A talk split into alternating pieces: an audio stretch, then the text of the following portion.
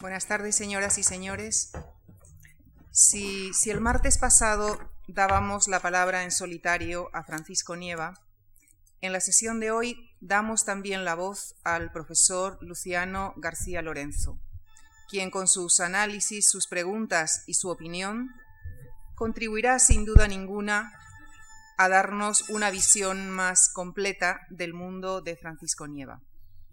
Luciano García Lorenzo es profesor de investigación en el Instituto de Filología del Consejo Superior de Investigaciones Científicas.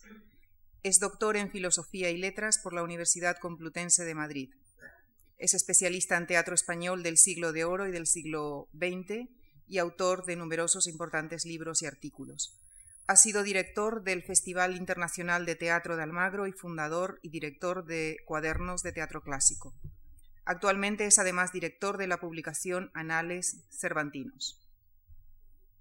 Y como consideramos que el destino natural de un ciclo dedicado al teatro es la representación, concluiremos la sesión de esta tarde con una lectura dramatizada de un texto de Francisco Nieva a cargo de los actores Ana Pascual y Jacobo Dicenta.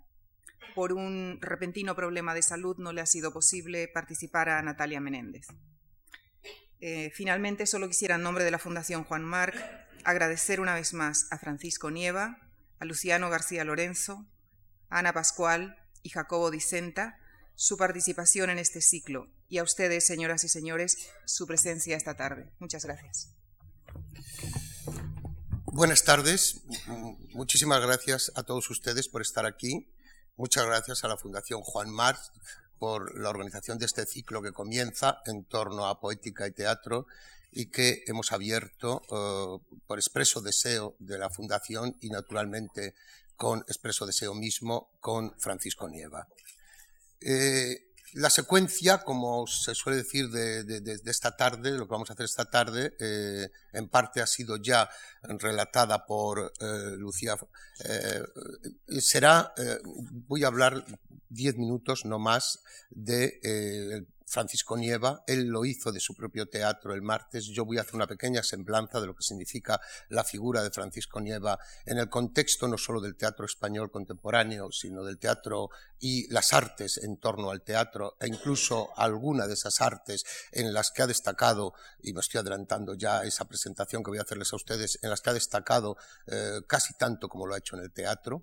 En segundo lugar, eh, yo voy a hacer una serie de, consideraciones y voy a invitar a Francisco Nieva a que las comente o a que responda, serán medio preguntas, medio consideraciones en torno, eh, no tanto como verán ustedes aspectos específicos de su teatro del cual él habló el otro día, o también pueden encontrar ustedes en ya numerosas publicaciones en torno a él, sino en eh, consideraciones eh, de tipo no solo teatral, sino de la propia, del propio contexto donde nace su teatro y donde nace la práctica de esas otras artes que él eh, también ha llevado a cabo y también mm, consideraciones que considero oportunas para entender mejor su personalidad en aspectos que ya no están relacionados directamente con el teatro. Eh, yo puedo empezar con una frase muy categórica eh, y, que no es en absoluto protocolo, eh, yo debo decir que si hay dos o tres personas dentro del teatro español eh, a partir de, esta segunda mitad del siglo XX y lo que va del siglo XXI, eh, ese par de personas para mí han sido dentro del mundo del teatro Antonio Borvallejo y Francisco Nieva. Y lo digo claramente a pesar de tener amigos y a los cuales admiro profundamente y de los cuales he escrito más que de Francisco Nieva, al cual me he referido en pocas ocasiones a su obra y en estudios de tipo sobre todo general. Pero sin duda alguna, eh, para mí Antonio Boro Vallejo eh, fue mi maestro en muchos aspectos, eh, como lo ha sido Francisco Nieva sin un contacto tan directo como fue con Antonio Buero dos teatros, dos prácticas teatrales diferentes, pero que han significado no solo en la segunda mitad del siglo XX, eh, no solo la práctica de un teatro absolutamente extraordinario por caminos, como digo, diferentes, sino han sido también testimonio eh, de tipo intelectual, eh, han sido conciencia para muchos, conciencia intelectual, conciencia social, conciencia cívica, para muchos de los que nos hemos movido dentro de este mundo de las artes, dentro de este mundo del pensamiento de la España de las últimas décadas. Eh, Francisco Nieva eh, tiene, sin embargo, sobre mi querido Antonio Buero, tiene sobre todo algo eh, que, don Antonio, como le llamábamos desde que éramos estudiantes, no tenía, aunque su teatro basta por sí mismo. Y es que Francisco Nieva es un tópico, es una palabra, si quieren ustedes, muy usada, pero es verdad que es un personaje renacentista, es decir, es, un, viejo heredero de ese gusto por lo clásico, de ese gusto por eh, la práctica no solo de la escritura, sino por la práctica en la que ustedes lo conocen, ha sido un maestro que fue la pintura, donde él se inició realmente, en la práctica de la escenografía teatral, en la práctica de la adaptación teatral, en la práctica prácticamente de todo aquello que tiene relación con los signos escénicos que dan origen a una obra de teatro. Pero sin duda alguna, eh, para los que nos hemos dedicado al estudio del teatro español de las últimas décadas desde el plano académico, desde el plano de la investigación textual, evidentemente los que provenimos del campo de la literatura eh, seguimos teniendo como fijación fundamental aunque tengamos muy en cuenta y no se puede pensar de otra manera en un mundo tecnificado como hoy, incluso aplicado al espectáculo, eh, tenemos fundamentalmente en cuenta el texto. Y los textos de Francisco Nieva son los que me llevan sobre todo a afirmar que ocupa ese lugar absolutamente privilegiado en la historia del teatro español. Hay hechos concretos que de una manera objetiva se pueden demostrar. Eh, uno de los autores más estudiados hoy eh, por los investigadores en el teatro eh, español del siglo XX y por lo que va del XXI es Francisco Nieva. Sus obras completas acaban de ser publicadas en una edición absolutamente extraordinaria, magnífica, eh, que completa no solo el texto, al texto, no solo los dibujos de, Francisco Nieva que ha realizado en muchas ocasiones, sino que esa obra en general nos ofrece una perspectiva de lo que es un teatro original sobre todo a partir de una perspectiva que su querido amigo Carlos Busoño ya hace muchos años eh, que heredando eh, eh, esa práctica estilística de Carlos Busoño en la que ofreció unos libros absolutamente extraordinarios y que fueron para eh, mi generación pues libros de, cabecera para el estudio del texto, sobre todo poético, en este caso dedicado al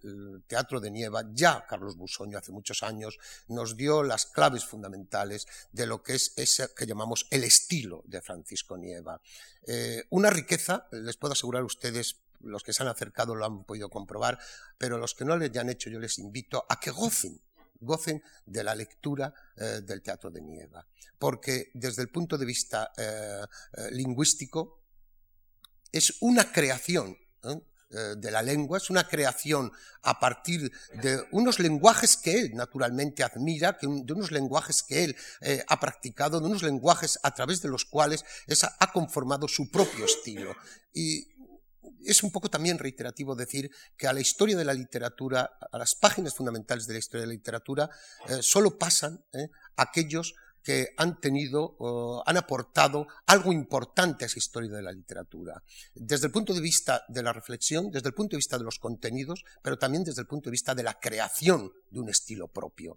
Y eso yo creo que es lo, más importante eh, que ahora mismo podemos destacar eh, eh, en un momento en que la degradación de la lengua está siendo escandalosa, yo diría en muchos aspectos, la creación lingüística de Francisco Nieva, el estilo propio de Francisco Nieva, a partir de una serie de elementos clásicos, por otra parte, como es desde el teatro del siglo de oro español, eh, hasta llegar al teatro de Valle o al teatro de Lorca. Para él estos son tópicos, lo han citado muchas veces, se ha estudiado, pero hay que, hay que reflejarlo, hay que ponerlo sobre la mesa, porque efectivamente, como él dice en sus memorias en una ocasión, para que se llegue a unas cotas determinadas por parte de ciertos autores, como ocurre con Valle y con Lorca, naturalmente hay que recorrer un camino que otros a lo mejor lo han hecho de una forma más ingrata. Y él cita, por ejemplo, a Villaspesa y el teatro poético, a los Machado, a Foxá, al teatro poético anterior a la guerra o inmediatamente después de la, guerra.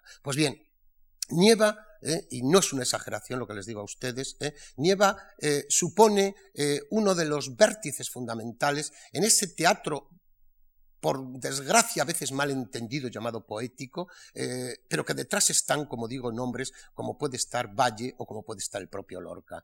Hablar ahora de, Nieva como eh, creador de esos mundos dramáticos, eh, donde el desgarro, donde eso que llamamos tradicionalmente la reflexión, la denuncia, eso de una palabra un tanto degradada ya, que es eso del compromiso, en Nieva está patente de una forma absolutamente extraordinaria. Pero permítanme que también emplee una palabra que mm, quiero que la entiendan bien y que creo que Nieva sabe muy bien cómo la empleo.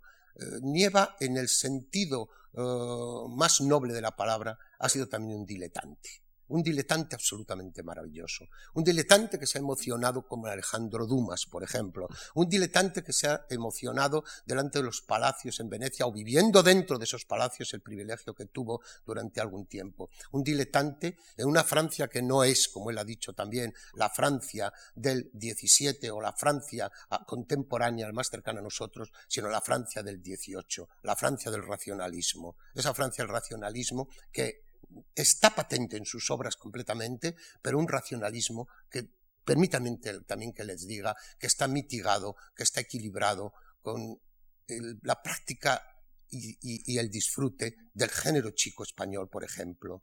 Eh, Nieva es un gran amante de la zarzuela es de la ópera y ha montado óperas y zarzuelas de una manera extraordinaria, pero es un amante de la zarzuela.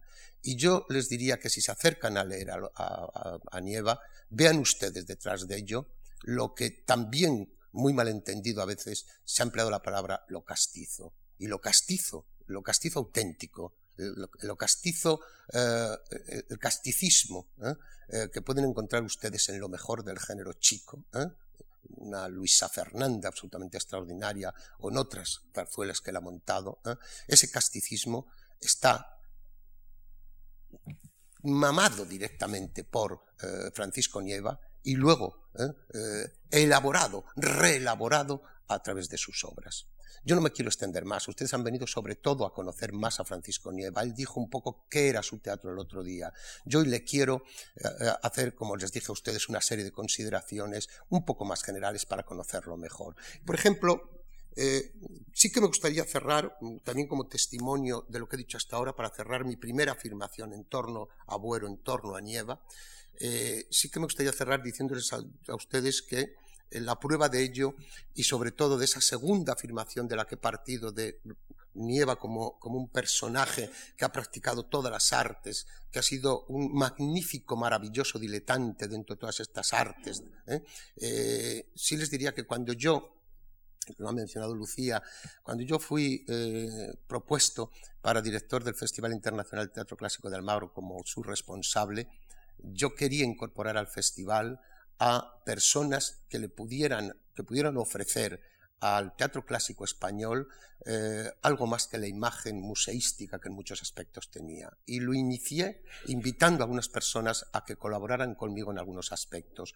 Y una de las maneras ¿eh? más directas que había que hacerlo, era proclamando con la imagen lo que era el Festival de Almagro. Y entonces yo, el primer cartel del Festival Internacional de Teatro Clásico de Almagro, del cual fui director, le pedí que lo hiciera Francisco Nieva, con un, cartel que es mm, reflejo de prácticamente gran parte de su obra. Un cartel que tenía poco, si quieren ustedes, de cartel tradicional, por eso tanto, eh, eh, tan acertado creo que estuvo aquello. Era un cartel atormentado, si tienen ustedes, desgarrado en, en muchos aspectos, pero en el fondo estaba reflejando la tragedia de la España del 16 y del 17, vista por un hombre que ha vivido muy atormentadamente, si me lo permiten, ¿eh? también la existencia de la segunda parte del siglo, del siglo XX español y quizá, espero que no tan atormentadamente, los años que van del siglo XXI. La palabra atormentado eh, la empleo porque él también en sus memorias la repite en algunas ocasiones. Pero, Paco, mi obligación en este caso, y para mí que es un placer, es que, que el público que está con nosotros ahora te conozca. Yo voy a hacerte una serie de consideraciones o de preguntas y me gustaría que en torno a eso tú te explayaras eh, todo el tiempo que quieras, aunque van a ser bastantes y por lo tanto yo te rogaría que eh, ofrecieras a, quien te está escuchando tus opiniones de una forma lo más concreta posible. Y la primera es algo que yo a través de la lectura, sobre todo de tus memorias, también me ha quedado un poco como atormentándome. Eh, en muchas ocasiones, en tus reflexiones, aparecen eh, la palabra el otro, el término el otro, el otro, yo, ese super yo que, te empujaron a ser, concretamente por una persona de la que luego me gustaría calvar así que fue muy significativa en tu vida como fue tu madre. Eh, y de todo esto sacas una conclusión diciendo que todo eso iba en contra de mí mismo, dices en una ocasión. Pues sí, es curioso. Es que en mi educación mi madre tuvo desde luego mucha importancia, porque era una, una mujer culta, provinciana, de una familia de, propietarios y una señorita, una señorita de pueblo, pero culta, que por cierto pues se casó muy bien, porque mi padre era primo suyo, pero era hijo de un banquero y bueno, era una mujer de, de cierta posición. Pero me decía, tú tienes que triunfar. Si no triunfas, realmente vas a terminar siendo el, el, el chofer de tus primos. Era una cosa tremenda. Yo me sentía absolutamente obligado a triunfar. Pero, ¿a partir de qué edad? Pues de los siete o los ocho años. ¿Cómo es posible? Pero hay madres que son así. Y sin duda alguna la mía no tiene gran culpa porque hay otras madres que son más exageradas aún, que explotan a los niños eh, prodigio, etc. No, mi madre verdaderamente se recreaba en mí me, transmitía una serie de cosas inefables que sólo puede transmitir una madre a alguien muy allegado, porque me hacía ver la realidad enfatizada por la imaginación. Me cogía de pequeño, me hacía mirar por el, por el balcón, me señalaba el convento que teníamos delante, la glorieta de mi pueblo, me decía que mira qué bonito esto al atardecer, cómo pasan los, los gañanes con la borriquilla, el perro detrás, ese sol que se pone rojo o rosado o naranja en, en la espadaña del convento. Eso es curioso. Claro, despertaba mi imaginación y como el arte es memoria del arte, no mucho tiempo después me encontré con una pintura de Regollos maravillosa, donde se ve la plaza de Segovia al atardecer desde lo alto, con unas cuantas beatas que se juntan cerca de la iglesia y se dispersan también, que mi madre, claro, cumplía el milagro de hacerme ver la vida a través del arte y el arte a través de la vida. Es curioso. Sin duda alguna, es esa necesidad de triunfar la que me, me puso en un disparadero. Eso, eso es lo que termina siendo para mí un tanto dramático porque sin duda alguna terminé triunfando en la medida que se puede considerar un triunfo, es lo que me pasa a mí. Pero no lo he pasado bien, porque he buscado, he buscado siempre, bueno, he buscado siempre explayarme en mis textos creando una payasada sobre una alfombra de diseño trágico. Es decir, en casi todas mis comedias donde hay cosas desopilantes, extrañas, etc., la verdad es que sobre una alfombra de diseño trágico se están moviendo esos personajes. Como en algo que vamos a leer después, que Te quiero zorra, que es una comedia muy breve que se tradujo al francés, que se, que se representó en Aviñón, en París, en el Teatro de la Colina, con mucho éxito. Y no hay duda alguna de que lo que yo cojo ahí es una dama de las camelias para hacer con ella, para crear con ella una, una fábula tremenda, en donde la, la, prostituta encuentra una razón de su, de, su condición y cómo ocultarla o cómo, cómo sobrellevarla y cómo gozar incluso secretamente de ella. Bueno, luego, luego lo veremos y lo explicaré mejor. Pero dime, eh, Luciano, ¿Qué más cosas quieres No, sí, eh, yo creo que en esta línea, por ejemplo, eh, y relacionándolo con tu obra, creo que los sueños, yo diría que unos sueños que en muchas ocasiones son casi pesadillas, son el origen que van a dar, eh, que van, a dar lugar a muchas situaciones de tus obras. Y, es curioso porque en esos sueños yo veo eh, que muchos de esos protagonistas son precisamente eh, tu propia familia, tu madre, tu ah, padre y sobre todo, y sobre todo hay unas páginas que dedicas a un sueño con tu hermano como protagonista en, el balcón de la calle de ah, Reina Victoria. y es quizá muy significativo que todo esto, esa, eh, esa alfombra trágica de la que tú hablas, no quiero yo decir trágica, pero quizá un tanto dramática, ha producido quizá esas pesadillas en tus obras, eh, como quizá esas pesadillas que nacen de los sueños del propio Goya, no hago comparaciones por hacerlas, creo que se ha dicho en muchas ocasiones que estás cerca de esa pintura de Goya a través de tu teatro, pero insisto, esos sueños son fundamentales. Prácticamente yo veo como que eh, eh, situaciones definitivas en muchas de tus obras tienen detrás, y tú lo has confesado en algunas ocasiones, esos sueños desde tu infancia hasta mm, personajes de los que luego te mencionaré muy cercanos a ti eh, no hace mucho tiempo. Sí, sí, en efecto, en efecto. Además hay que tener en cuenta una cosa que en mi tiempo, cuando yo tenía eh, 12, 14 años, las teorías de Freud eran ya muy conocidas. Anais Nin ya se dedicaba a, la mm, psicología, psiquiatría, etcétera, estimulada por, por, los textos de Freud y no hay duda alguna de que yo que tuve antes de conocer esas esos textos de Freud, eh, tuve sueños muy curiosos, porque los sueños, desde luego, no nos dan la razón, parece que nos están engañando. Cuando los examinamos después, vemos que nos hemos engañado en el sueño, pero ese engaño era una revelación, solamente lo vemos más tarde.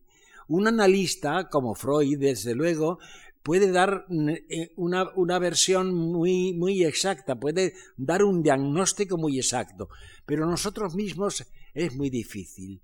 Solamente ha habido uno o dos de estos sueños que se revelaron al final como fundamentales y mm, para mí fueron pues hasta un, una orientación.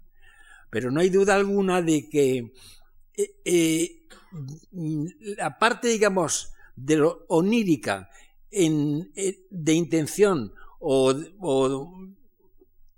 o, quizá, quizá inconscientemente, no inconscientemente. Por ejemplo, vamos a poner un ejemplo importantísimo, los sueños de Quevedo. En la visita de los chistes, yo veía de pequeño una representación enloquecida, maravillosa, una revista desopilante.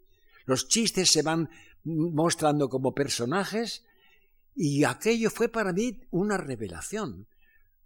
Pero claro, yo era un chico, un chico cultillo, un chico pues eh, de una familia acomodada de pueblo provinciano, pero al que llegaban cantidad de publicaciones en la época de la República y aún después, un poco menos naturalmente durante la dictadura, pero como en mi casa había un remanente de libros de, todo, de toda clase, yo leí una barbaridad. Y leí una barbaridad. Y fui haciendo una cierta selección, lo que más me gustaba, y sin duda alguna había el elemento surrealista, era para mí muy importante. Estaba en el aire del tiempo, sin duda alguna. A mí los, los collages de Max Ernst de Una semana de felicidad y todo aquello me inspiró muchísimo.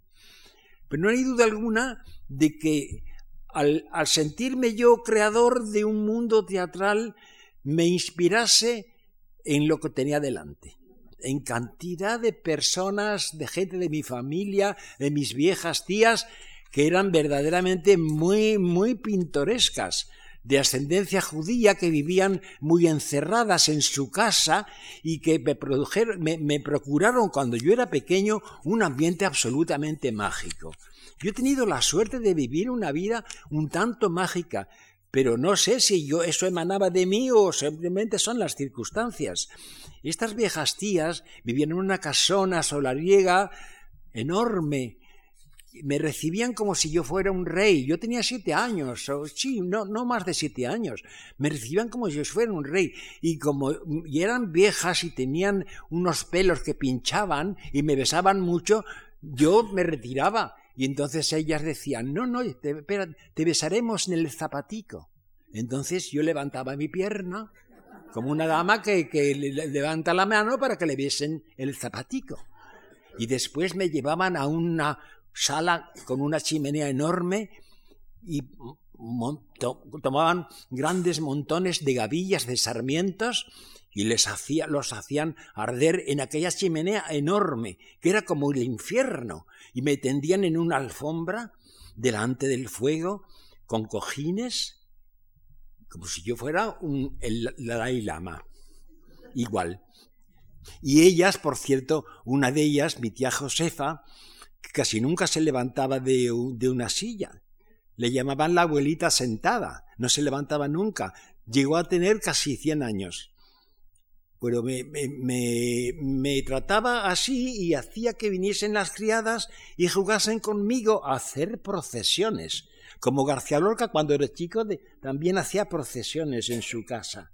Entonces se cogía un sagrado corazón que tenían allí, lo poníamos en unas andas, y, yo iba adelante, pues haciendo el, el, digamos, el alabardero. Yo no sé qué representación yo hacía en, aquel momento, pero dábamos la vuelta al salón, mi, mi tía se quedaba embobada conmigo, y yo, en ese mundo, encontré mi mundo. Y era un mundo real, lo tenía al alcance de la mano, lo tenía allí, pero era verdaderamente mágico. ¿O era yo el que lo volvía mágico? Yo no lo sé. Yo me acuerdo que llegábamos ante la puerta de la casa, que era como de un castillo, y que tenía una cerradura enorme. Llamábamos, me llevaba la criada, porque mi madre se quería deshacer de mí algún tiempo, por algunas horas, porque me tenía siempre muy vigilado, pero me mandaba con la criada, llegábamos, tocábamos la gran lava, pom, pom, pom, y entonces yo miraba por el agujero de la cerradura y veía venir a una figura negra que me decía de lejos, ya voy, hermoso mío, ya llego, ya llego. Abría la puerta y me recibía eso, como si yo fuese el Dalai Lama, el Dalai Lama besándome el zapatico y después conduciéndome a esta habitación mágica. Eso, después, mucho más tarde, pues se convirtió también en mi mundo. Y, lo, lo, quise transmitir a través de muchas de mis comedias. Y en eso que dices tú, es que de, gran amateur yo tuve la suerte de poder emigrar, de marcharme de España cuando tenía unos 25 años para casarme en Francia y casarme, por cierto, muy bien con una mujer muy inteligente que tenía una gran conexión con las investigaciones científicas y la Universidad de la Sorbona. Y, dejé de pronto el mundo provinciano, paleto, en que yo me había desarrollado y, entré de pronto en el mundo de, la Universidad de la Sorbona y de las investigaciones científicas francesas. Conocí a Gaston Bachelard, conocía a Joliot Curie, a su mujer, en fin, fue para mí un mundo verdaderamente magnífico. Y ya a partir de ahí, ah, por cierto, una cosa que está ahora de, moda. Paul Valéry, el gran, el gran poeta francés, me dijo Carlos Edmundo de Ori cuando vivíamos juntos en Madrid, ¿tú no has leído el cementerio marino? Y dije, no, no. Pues lee el cementerio marino, marino, vas a ver qué poeta es Paul Valéry. Lo leí en una traducción española que no estaba nada mal y me quedé asombrado. Y dije, oh, qué poeta, qué pensador. Y después leí también otra, otra cosa suya que era El alma y la danza, un ensayo, un ensayo de Paul Valéry que también es un lago de reflexión algo deslumbrante. Pero mira qué gracia. Voy a París, me encuentro con Ginette Scande, que es esta chica, eh, también de, una buena familia hugonota de, Francia, eh, emparentada incluso con André Gide y entro en un ambiente absolutamente eh, extraordinario para mí. Y lo que primero que me encuentro es que mi mujer se ha encargado, con, en, relación con la Casa Galimar, de publicar, con la ayuda de investigaciones científicas, los diarios de Paul Valéry, los diarios íntimos de Paul Valéry, que es una obra como para sentarse encima con poemas, con dibujos, con borrones, con tachones, pero verdaderamente algo maravilloso. Tuve el privilegio de pronto estar en la intimidad, eh, también, digamos, en el ambiente pequeño burgués o alto burgués o, científico y político en el que también vivió Paul Valéry, que era un empleado del Ministerio de la Guerra pero era su ambiente, en su ambiente más o menos, eh, como digo, mm, eh, alto burgués, pero muy francés, muy francés. Y aclaro, aquello me, me, influyó muchísimo. Paco, mm, eh, antes de pasar a eso, que a mí yo te voy a hacer referencia a lo que ha significado Francia también, hay algo que estás hablando, has hablado de tus tías, pero yo también tenía pensado efectivamente ver cómo los personajes que han pasado en tu vida, muchos de ellos se han convertido en personajes en tus obras, naturalmente, a través de la palabra. sí, sí. Y yo te quería, por ejemplo, porque en una ocasión tú has afirmado, a cualquier ser humano se le puede descifrar como un crucigrama, y todo lo que cuento se puede adivinar por lo que he escrito. Y dentro de toda esta afirmación yo te pondría, y me gustaría que de alguno de estos personajes, te diré de uno concretamente, que me dijeras, ¿qué fue esa niña Sofía para ti? Que luego aparece en la señora Tártara, convertida en ah. literatura. Por otro campo, ¿qué significó José María Bellibre? Que luego te inspira la carroza. Ya, ya, sí son personajes reales. Pero te, voy a, pero te voy a hablar de uno, que a mí me ha quedado, después de leer mucho de ti, sin embargo, me ha quedado todavía un tanto difuso. ¿Quién fue ese joven héroe eh, que tú tomaste como modelo para tus obras, que tú dices que es fusión entre Francesco y yo? Ya, ya. ¿Quién es Francesco, Paco? Díselo. Yo le llamaba, se le llamaba, los amigos le llamábamos Caco. Era francés. Se llamaba Caco, Francesco, Francisco, François Offray. Y su hermano, su hermano es todavía bastante conocido porque es un cantante francés, Hugo Frey.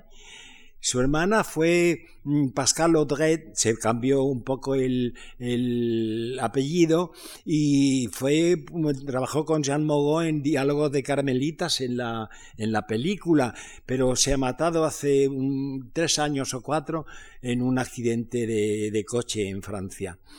Y este, este personaje que digo es eh, mi amigo Caco Frey. Eh, yo tuve con él una relación muy apasionada, pero al mismo tiempo muy juvenil y muy retenida, porque estábamos llenos de prejuicios. Quiere decir, yo me enamoré de él. Pero bueno, aquello fue una relación muy casta, pero apasionada, sin duda alguna, y me dejó la impronta de lo que iba a ser para mí el joven héroe que es una mezcla de yo y de mi amigo Caco. Que por cierto, claro, todo esto tiene un, un, desarrollo generalmente dramático como es la vida, porque eh, Caco eh, vivía en España, no quería hacer el servicio militar en Francia y se vino aquí y no se llevaba muy bien con su padre porque estaba separado de su madre, había problemas tremendos, terminó por irse a Canadá. En Canadá eh, se agravó su depresión y, se suicidó. Vamos a dejarlo aquí. No quiero, porque además no quiero, veo que te estás emocionando. No, no, soy, objetivo. Eh, pero de esos sueños de que has hablado y de estos personajes, a mí me gustaría pasar a una palabra que tú empleas en un momento determinado y que me vas a permitir leer, eh, que es algo que tú llamaste el arrebato. El arrebato. Dices, lo recuerdo y hay algo que me deja admirado. que hayas sido capaz de probar, dices de ti, sin haberlo buscado en absoluto ni por supuesto merecido, la suma felicidad, que a cualquiera le parecería divina, por unos instantes que no fueron largos ni cortos. No hay tiempo ni espacio, fue como asomarse a la totalidad en cuyo fondo latía un espíritu, el espíritu. Yo no era yo, ni mi pensamiento era el mío, no estaba en mí, al sentirme de aquel modo fundido en un inmenso, luminoso y expansivo orgasmo. Este sentimiento de fusión y expansión es lo que mejor retengo de aquel extravagante arrebato. ah, bueno, este aquello fue tremendo. Me está recordando cosas tremendas. Ah, ah para pues eso, estamos, aquí, yo, he, yo he tenido, yo he tenido un éxtasis eh, místico. Pero bueno, primero voy a decir que soy, yo soy un ateo. Soy un ateo no militante, sino un ateo muy natural. Pero, pero tuve un, un éxtasis místico. Yo iba, iba por. Eh, tenía como unos 18 años. Tenía problemas como todos los chicos a los 18 años. Y me perdí por los alrededores de la ciudad universitaria que entonces eran unos desmontes. Y era el atardecer, me tendí en la hierba, y en la cantina se oía aquello de begin to begin, begin to begin, y de la, la, vieja canción. Y de pronto me fijé en el cielo y ¿cómo voy a, a, describir cómo es un éxtasis? Un éxtasis es una, es una entrega total. Somos arrebatados por una especie de entusiasmo sin fin. Yo veía como el universo en expansión. Era luz en expansión. Pues no sé si eso puede llamarse el, el Big Bang o qué, pero desde luego yo me fundí a ese fenómeno de expansión de la vida y de la luz, me quedé deslumbrado. Luego resulta que yo dije, ahora me voy a tener que convertir en una persona muy buena. Pues nada de eso. Seguí siendo tan golfo como, como antes. Pero ese, ese, ese repentino éxtasis que he leído mucho sobre eso, muchísimo sobre eso. por otra parte, Georges Bataille y, y Roland Barthes, a quien yo conocí en, en París, se ocuparon mucho de los místicos y de esos arrebatos que, por cierto, Teresa de Jesús también los describe metafísicamente de un modo muy curioso. En, en las en las fundaciones, en, las, en, algunos de los textos de Santa Teresa, habla de eso. Y la verdad es que es muy difícil hablar. Ella llega, a concretarlo en cierto modo. Pero no hay duda alguna, y que por todos los que, lo que hemos reflexionado sobre los místicos, no, no es fácil de transmitir. Sin embargo, esa deja una señal una señal que yo no puedo detectar exactamente, pero que ha tenido gran parte en, la, en el desarrollo de mi vida. Eh, vamos a una cosa un poquito más concreta, eh, Paco. Yo creo, estoy seguro que al público le va a interesar. Tu situación dentro del teatro español contemporáneo ha, ha sido una situación muy especial, porque en plena época realista, de práctica realista, en plena época, llamémoslo, de compromiso de denuncia directa, en plena época en que, en que quizá el mundo intelectual español y sobre todo el mundo teatral se identificaba más con algo que tú mencionas, que es con escribir una ópera en el barrio de la Concepción, que tú lo ves prácticamente, lo ves como imposible, ¿eh? por todas las connotaciones que lleva. ¿eh? Eh, tú eras una persona que mm, estabas dentro de otro universo dramático donde la imaginación, donde el sueño, donde el desgarro, donde la creación lingüística huyendo de la reproducción coloquial de la lengua era patente. Por, otra parte, es decir, esto te, te podría haber convertido en eso que tú has, en una ocasión has dicho al declararte monárquico democrático, luego hablaremos de esto, dices que puede parecer extraño que un artista maldito un tiempo, un hombre de moral anarquista, un hombre de vida parisina, veneciana, lejos del día a día español de la e, época, puede haberse convertido quizá en un académico conformista. Tú dices que no es así. Dice, me da igual lo que diga la gente, yo no he cambiado nada, lo manifiesto en mis trabajos y con mi propio género divino. Bien, relacionado esto con el presente de esa España, tú haces afirmaciones a veces muy categóricas, pero hay una que creo que refleja un poco el mundo que yo te quiero presentar. Dices, mi idea de las dos Españas se había fijado en el concepto de que una de ellas la formaban las tres cuartas partes del queso, la tradicional y regresiva, la del tiempo en conserva, y la otra era ese cuarto, la progresista y abierta al cambio. Esos tres cuartos de España no son en realidad mi país. Ese confort intelectual que he sentido en otras partes por las que me ha sido dado viajar o residir, no lo he encontrado jamás aquí. Te preguntas, ¿qué factores humanos, geográficos, históricos lo han querido así? Y apoyándote en Américo Castro intentas dar una explicación. Pero la idea que le queda a uno es que estás como dando saltos dentro de tu existencia entre la pobre España que dirían los del 98, la España en conserva, ¿eh? que en la época de la República eh, tú también aprecias, no por la República como tal, naturalmente, y sobre todo lo que dices es que vives permanente casi en un reino de taifas que nunca se entera de nada. yo es que tuve, yo, yo creo que he tenido mucha suerte.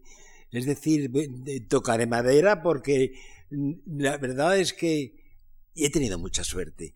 Yo de joven eh, tuve a mi alcance lecturas encantadoras. Entre ellas eran Moratín y Larra. Tan pronto, yo antes de ayer expliqué un poco eh, algo de esta situación, que yo quería imitar el, lenguaje bellísimo castizo de, de Moratín y que después lo he visto en, casi todos los prosistas del 18 español, de, de, la ilustración, que eran, que eran como reflejo de la ilustración.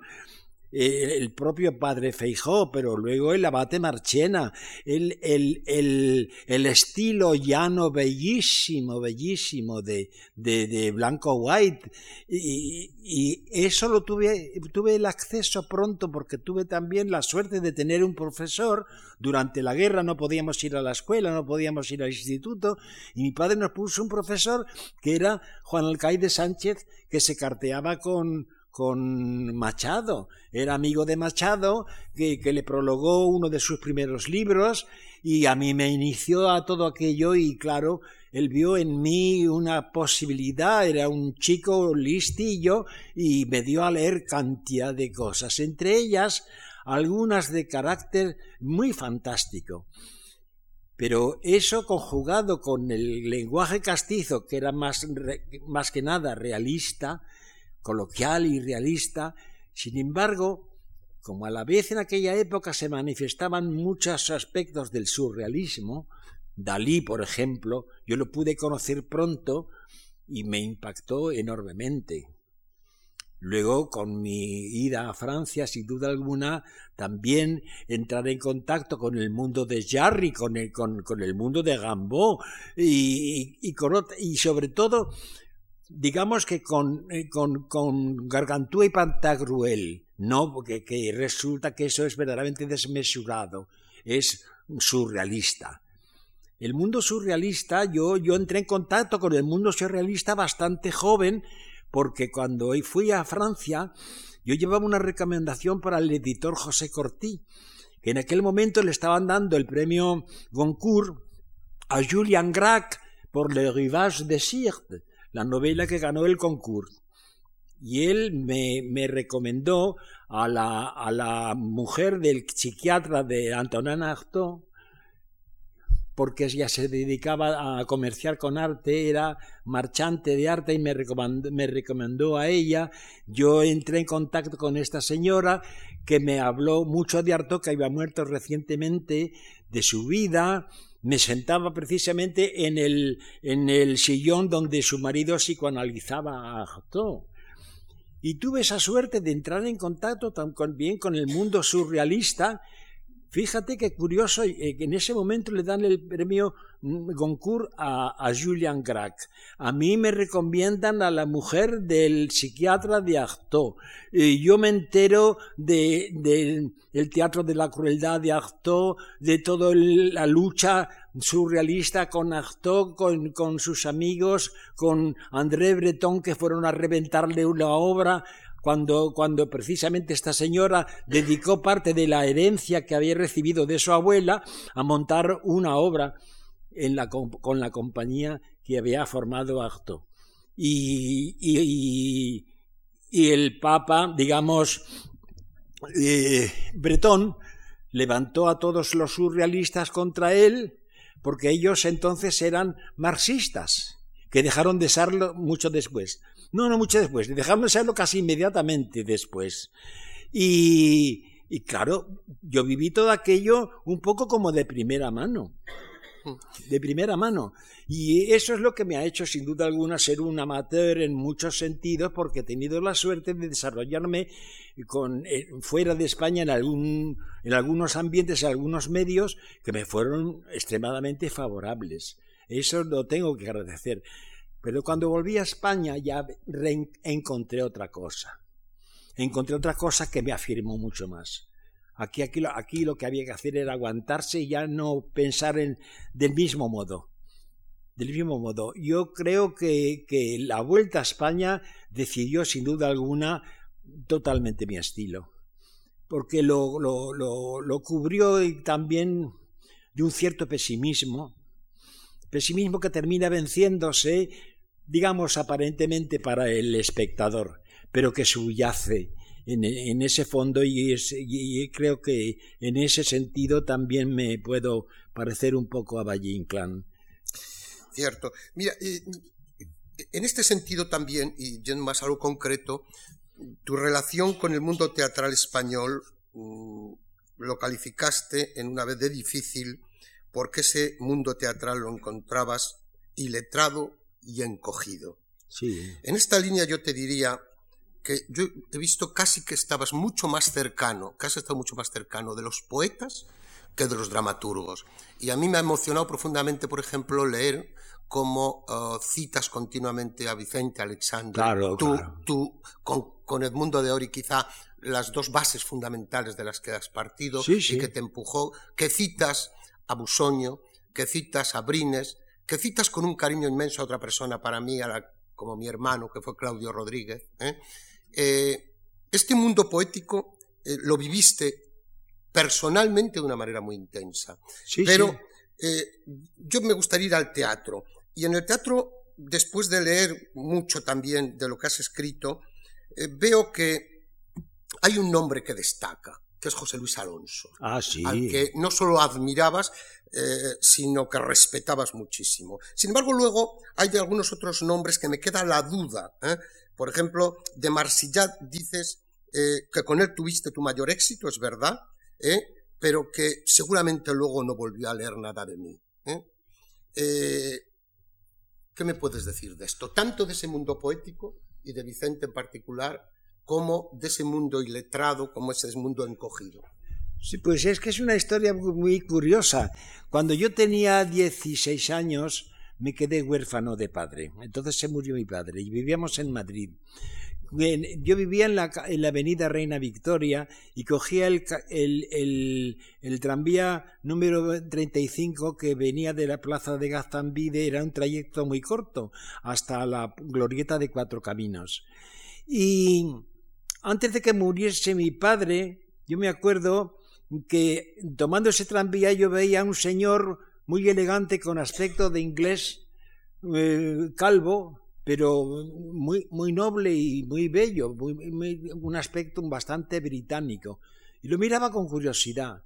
Y cuando me quedé huérfano, yo me acuerdo, iba muy triste. Yo cogía el tranvía con cabizbajo, porque estábamos viviendo, éramos pobres, teníamos un, drama tremendo en la casa, mmm, y aquel señor me miraba con tanta, con tanta curiosidad.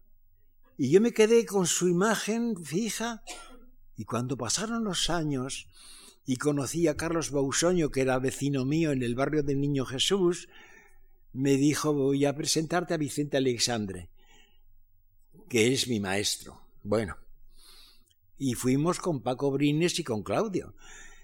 Y conocí a Vicente, me presentaron a Vicente. Yo a Vicente lo conocía precisamente porque era el señor que me miraba tanto cuando iba tan triste en el tranvía 35. Nemo dice, ¡ay! Pero bueno, yo ya venía de Francia con mucha información, ya me había destacado en teatro haciendo escenografías con, con Marsillá y con José Luis, y de modo que tú eras ese. Y yo dije, qué curioso. A partir de entonces se creó entre Vicente y yo una amistad, una complicidad, algo especial. Vicente eh, eh, a Vicente le encantaba el teatro. Me hablaba de, de Laxirgu, me hablaba de Lola Membrives, de La Guerrero, etc. Y, y, él estaba encantado con mi conversación cuando yo le contaba cosas de París, de mis tentaciones, de todas las historias que yo había podido vivir. Y claro, se creó entre nosotros una amistad verdaderamente casi amorosa. Y esto, claro, para mí fue, fue una canonización. Yo me acuerdo que cuando, cuando, cuando Carlos Bausoño fue con Vicente Alexandre a ver la carroza de plomo candente, yo estaba absolutamente conmovido y él también lo estaba.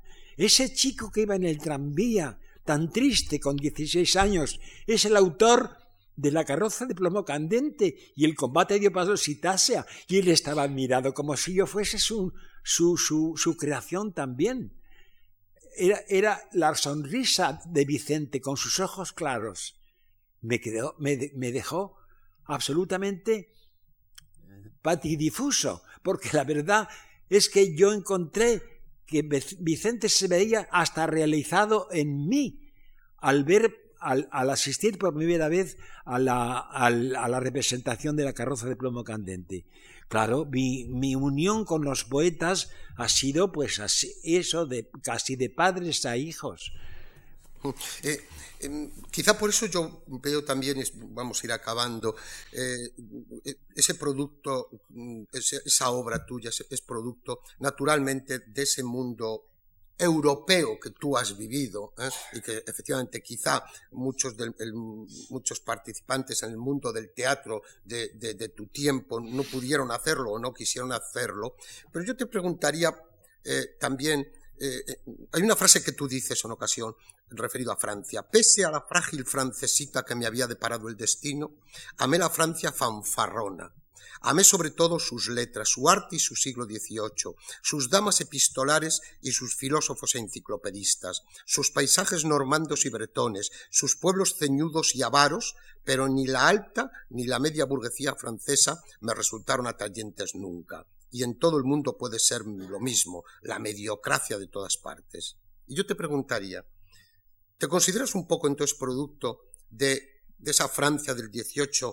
pero también mucho más de la Francia de la contracultura que de la Francia quizá de Sartre o de Camus. Si consideramos que Sartre y Camus ¿eh? Eh, no son exactamente esa contracultura de la que tú hablas, mucho más en la línea de Valéry, de Barthes. es muy complejo, es, es muy complejo sin duda alguna porque claro, al vivir, al vivir tanto tiempo en Francia, al casarme con una francesa que, que era de, de Mazamé, el pueblo donde nació Gide, y su padre, que era médico, tenía tan contacto con la familia de Gide. Eh, esta familia hugonota eh, de, alta burguesía, que por cierto también eran herederos del pintor Corot. Yo heredé la sortija que llevó Corot toda su vida y, y, dormí en su cama porque mi suegra recibió en herencia pues todos los muebles de Corot, que al morir sus hermanas sin, eh, descendientes directos, se lo legaron a mi suegra.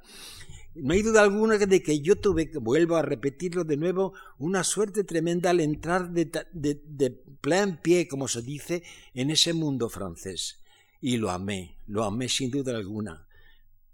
Ya cuando yo viajaba de Madrid a París, que me iba ya dispuesto a conquistar París, íbamos por las carreteras lluviosas y veíamos, yo veía delante a los gendarmes con, con la bicicleta, con la capa volante al viento como murciélagos entre la lluvia. Y aquello me causaba una impresión especial. Esta Francia va a ser mía. La voy a dominar. Voy a entrar en ella. Y en efecto, como tuve la suerte de encontrarme con Sinette Scandi, con todo ese mundo de la Sorbona y de investigaciones, y pude relacionarme enseguida con mucha gente y vivir muchas cosas, yo me fijaba hasta en las paredes antiguas que había en los apartamentos de la Cité, cerca de la, de la Cité, que es la parte, el meollo, digamos, de París. Y subiendo las escaleras de alguna de estas casas patricias, yo me daba cuenta de que no habían renovado la pintura desde el tiempo de la Revolución. Y veía, veía unas paredes que eran como piel de lagarto, con tantas manchas que resultaba decorativo a más no poder. Y yo pasaba la mano por encima y decía, esto, la mano por encima de una pintura que quizá, pudo acariciar Danton o Saint-Just porque París era eh, el París que yo vi se puede parecer en cierto modo al de Baroja en transición. Baroja llegó cuando se estaban abriendo los grandes bulevares por iniciativa del barón Haussmann y el viejo París romántico, el de la, de la rue de la, de la Vieille Lanterne, donde se colgó el poeta, estaba todavía allí y él lo vio. Pero yo llegué al París, al París que, que había vivido la, la, invasión y no había cambiado nada. Desde el momento en que entraron los alemanes, aquello no había cambiado nada. Y había, pues, habían quedado muchas cosas viejas en pie.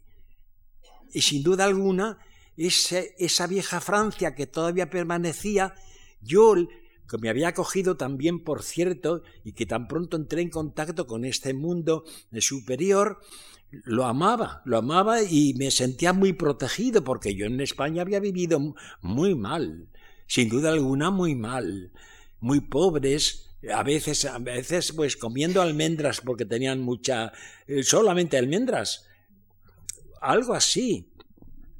Menos mal que, claro, por otra parte yo tenía una familia rica, pero una familia que no, nos no, me socorría en nada, porque yo era pues muy rebelde, yo quería ser artista, yo pues llevaba un camino pues para ellos eh, no, no, no, muy, no muy recto. Y se, corrían a mi madre y a mi hermano, pero a mí no me, no me daban ni una sed de agua.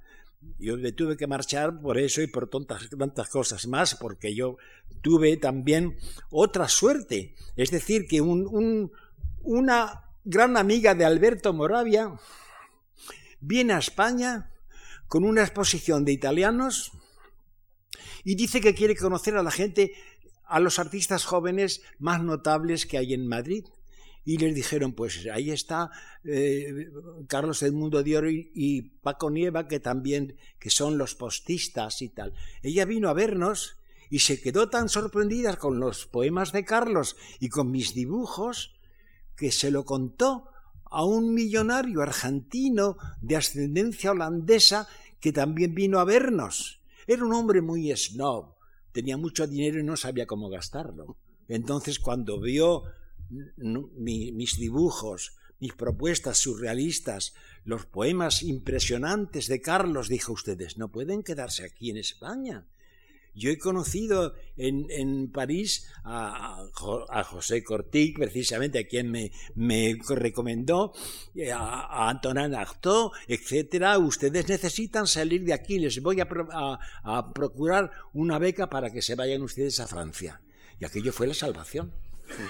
Eh, ya finalmente, eh, hay algo mm, que, es un, mundo que, del que a mí eh, naturalmente me apetecería mucho hablar contigo, que es el mundo de los clásicos. ¿El mundo? El mundo de los clásicos. Ah.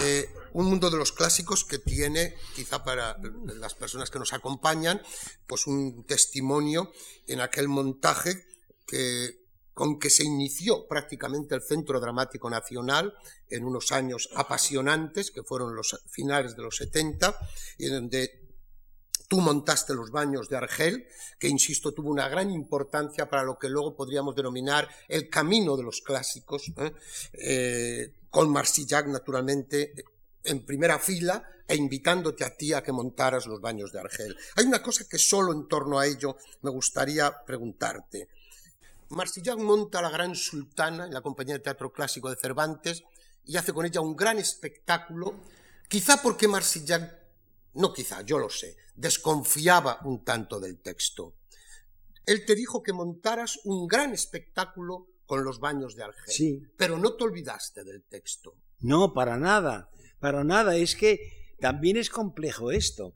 Yo cuando tenía, creo que eran siete años y pico, mi madre me llevó a ver una representación de la barraca por García Lorca en el Teatro Español de Madrid. Fue la última vez que, Lorca actuó en Madrid eh, presentando a la barraca los textos de, de los, los entremeses de Cervantes y La vida es sueño como auto sacramental de Calderón, en donde él hacía de la muerte. Mi madre me llevó a esa representación con siete años y pico. Y la guardia cuidadosa, el hablador, los varios mm, entremeses de Cervantes que representaba García Lorca me hicieron una impresión enorme tan grande porque además era eh, Bartolozzi, el ilustrador de mis cuentos de niños, los de cuentos de Pipo y Pipa, Salvador Bartolozzi, que por cierto había vivido en París, había sido, digamos, discípulo de las ideas de Lautrec, del cartelismo de Lautrec, que también tenía una formación muy francesa y muy cosmopolita era un magnífico, magnífico ilustrador, que por cierto ilustró en el sol muchas de los, la, las entregas de la, el ruedo ibérico de Valle Inclán. Bueno, a mí aquello verdaderamente me impresionó. Lorca parecía que había hecho eso para que yo disfrutara como niño de siete años y pico. Y por cierto, además, ocurrió una cosa muy curiosa esa misma noche. Esa misma noche, cuando volvíamos a la casa donde nos alojábamos en la calle de Atocha, mi madre, subiendo la escalera, tuvo de pronto un derrame por la nariz. Una. Bueno, es como una herida enorme, porque le, le había saltado una pequeña vena y empezó a echar sangre, a recogerla en el pañuelo. Subimos a casa, mi padre salió a recibirnos, pero ¿qué pasa? Y mi madre comenzó a echar sangre por la nariz, a coger un pañuelo, a coger otro, hasta que mi padre dijo, hay que a la clase a socorra, de socorro, para ver qué te pueden hacer. Se llevó a mi madre, me quedé solo en casa con mi hermanillo que estaba durmiendo. Me fijé en el suelo, que estaba lleno de toallas, de pañuelos, llenos de sangre. Pues después de eso, treinta y tantos años después escribí El paño de injurias, que es una comedia desopilante, en donde dos putas regañan y una de ellas, que se llama la, branja, la, la, la blanca, le pega un puñetazo a la roja y le hace sangrar por la nariz. Y entonces ésta se, se identifica a una, a una Marte cristiana sangrando, etcétera, y llena todo el, todo el espacio teatral de paños de sangre. Fíjate qué curioso cómo lleva uno las emociones vitales al teatro cuando pasa el tiempo, se las supera, pero quedan en, la memoria y se convierten en, en, de pronto pues en objeto estético, en, en, un artefacto. Muchas gracias, Paco. Mira, te hemos preparado aquí eh, eh, un sofá, una mesita y un candelabro que quiere ser a mí, cuando entré aquí, eh, me recordaba un poco pues, a don Juan Manuel Montenegro y a sus sonatas un poco. ¿eh? no va a ser para Valle Inclán, va a ser un poco para ti, solo unos minutos, eh, con una obra de, de, ese teatro que tú tienes, teatro breve, que es Te quiero zorra. Dos actores, eh, como homenaje de todos, eh, para cerrar con lo que verdaderamente es eh, el mundo que has vivido, que es el mundo del teatro pero el mundo del teatro en escena. Yo he querido acabar con el teatro clásico, que quizás sea por excelencia el texto, eh, pero queremos también que sea el mundo en escena. Y dos actores van a hacer la segunda parte de Te quiero zorra. Pues voy a explicar, voy a explicar también porque, qué es lo que yo quise hacer con Te quiero zorra. Yo quise hacer una especie de dama de las camelias el mismo ambiente y recogí también el modo de hablar en Francia, vamos, pero traducido al español, del mundo de Dumas o de la Biche. Y, me dio muy buen resultado. Entonces, mm, sitúo a una cortesana de la época, a una chica de cascos ligeros, eh, que se siente enferma, hace mucho tiempo que falta de la, de la acera, del trotuar, y viene una amiga suya que se llama Anaïs Lapagués y dice, porque no se te ve el pelo por ninguna parte. Y entonces ella dice, ay, no te puedes imaginar, me ha crecido un rabo de zorra. Pero ¿cómo es posible? Sí, sí, mete la mano entre las sábanas y verás como entre dolores espantosos, remordimientos terribles, me ha crecido un rabo de zorra. ¿Quién me lo iba a decir a mí cuando hice la primera comunión? ¿Qué va a ser de mí tal y cual? Entonces la otra se da cuenta de que en efecto es así. Y hay algo también importante y es que el amante que tiene, la amiga, que se llama Villiers, eh, la sigue para romper con ella. Es decir, ella viene ya con un conflicto y se encuentra con la otra, que es la, dama de las camelias, sufriente, bella, romántica, para a la que le ha caído un, rabo de zorra. Eh, Villiers se presenta, parece que viene a, despedirse de, de Anaís, pero en realidad viene porque la que tiene el rabo de zorra le atrae infinitamente. La otra se marcha muy despechada y él se queda allí sin saber qué es lo que le ocurre y entonces le pregunta qué le ocurre, qué le pasa. Y es la escena que vamos a ver a continuación.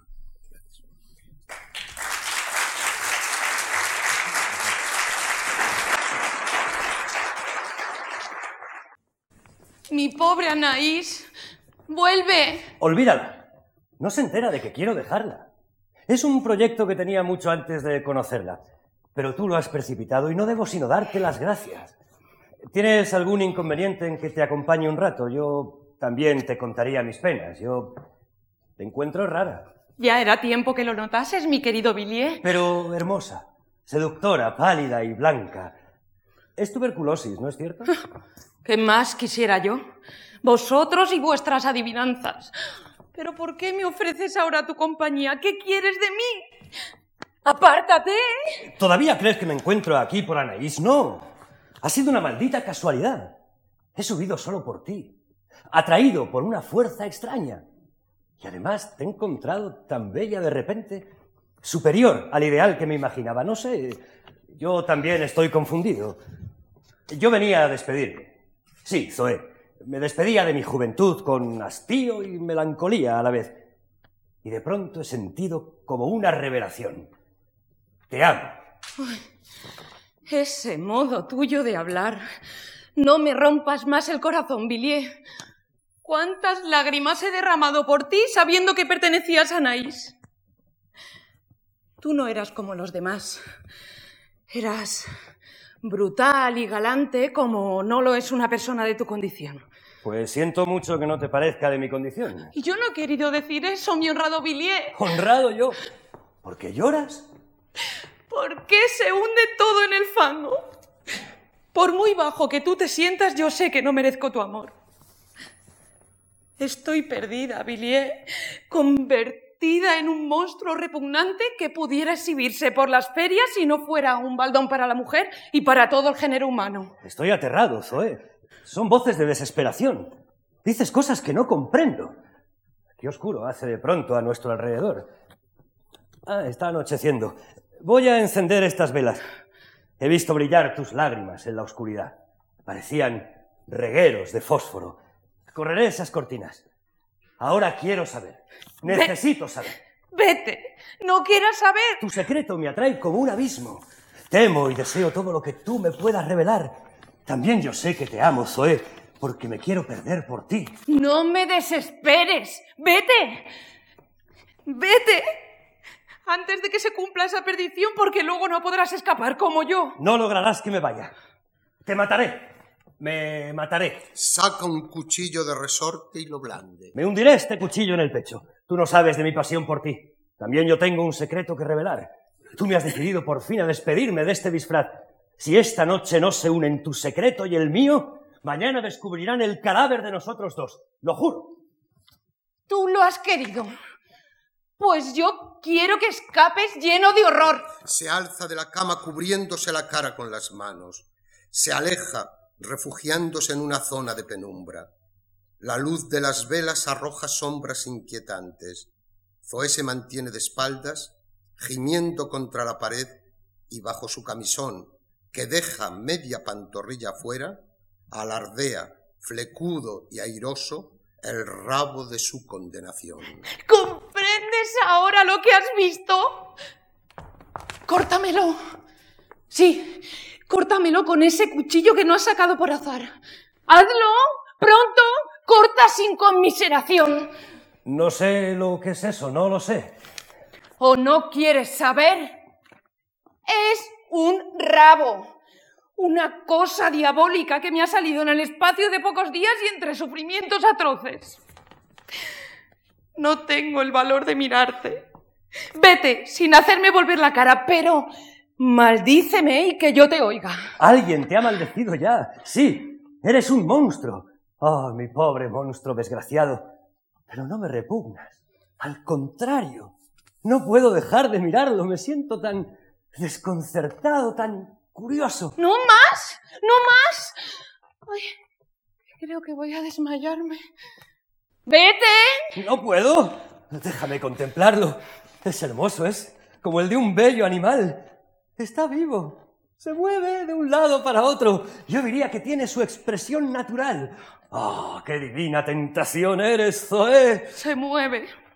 No puedo evitarlo. No domino sus latigazos, sus contorsiones. Ni rezando con la mayor devoción deja de moverse con impaciencia y por otros motivos que mi razón. Me tiene dominada, Billie. Yo no sé qué intenta decir, que me llena de angustia, angustia y de remordimiento. No puedes dominar su sinceridad. Yo lo entiendo, eso es como tu espíritu animal. Pero no es una condenación, es algo que tiene por sí mismo un atractivo incomparable. Eso es, no hay nada igual. Qué hermosa cola. Y qué tupida. Sedosa, larga y de un bonito color de miel. Estás condenado, aléjate. No, nunca. Nada ni nadie será capaz de separarme de ti. Este era tu maravilloso misterio y aquí está la satisfacción de todos mis deseos por encima de cuanto he podido soñar. Me siento deslumbrado. Este es el verdadero amor.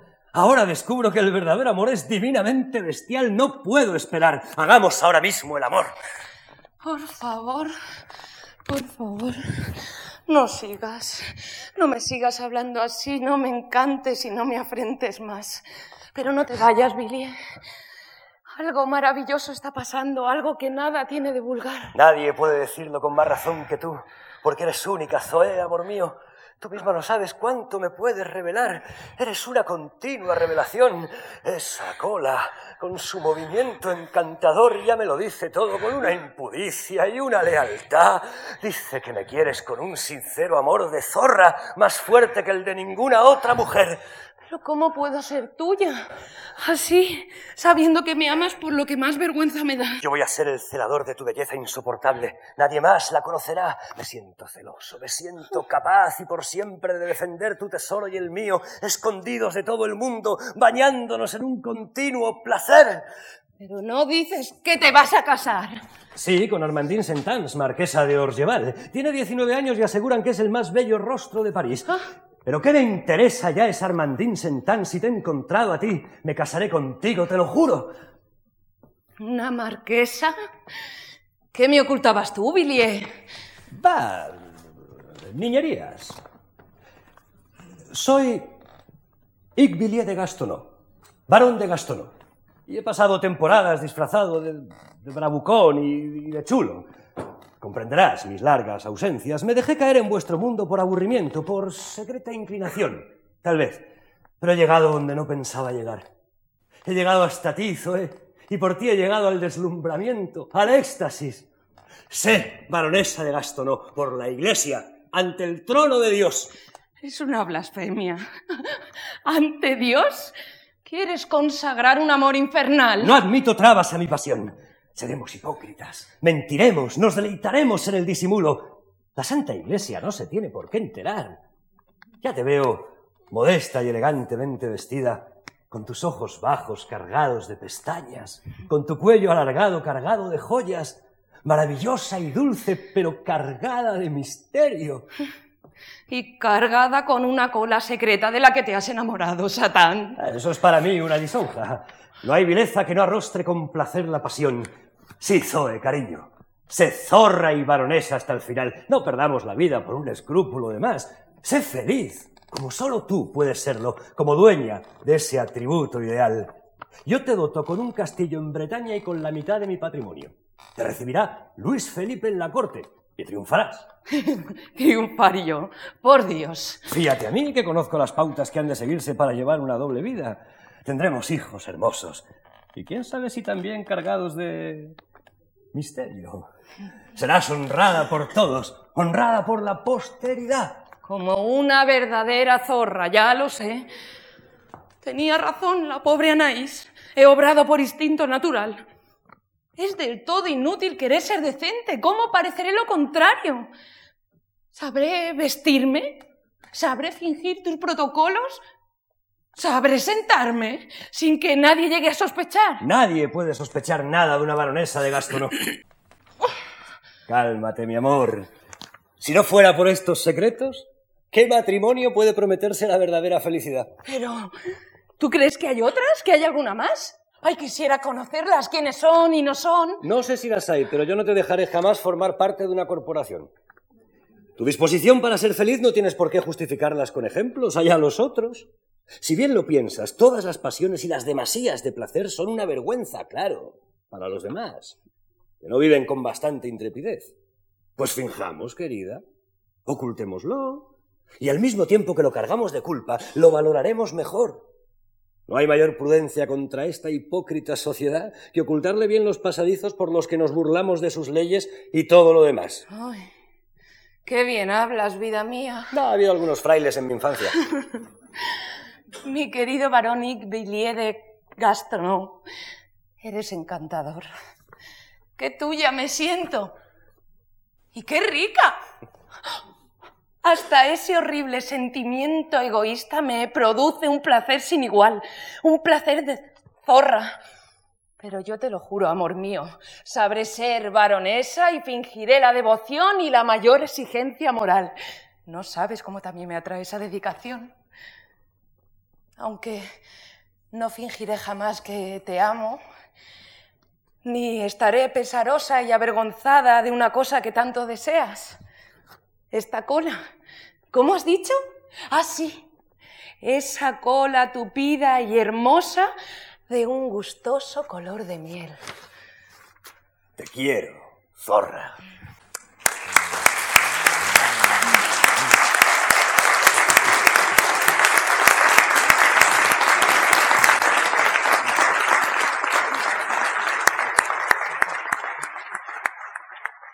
Muchas gracias, muchas gracias a Francisco Nieva, a Jacobo Dicenta, a Ana Pascual, muchas gracias a la Fundación Juan Mar por, por estas dos tardes.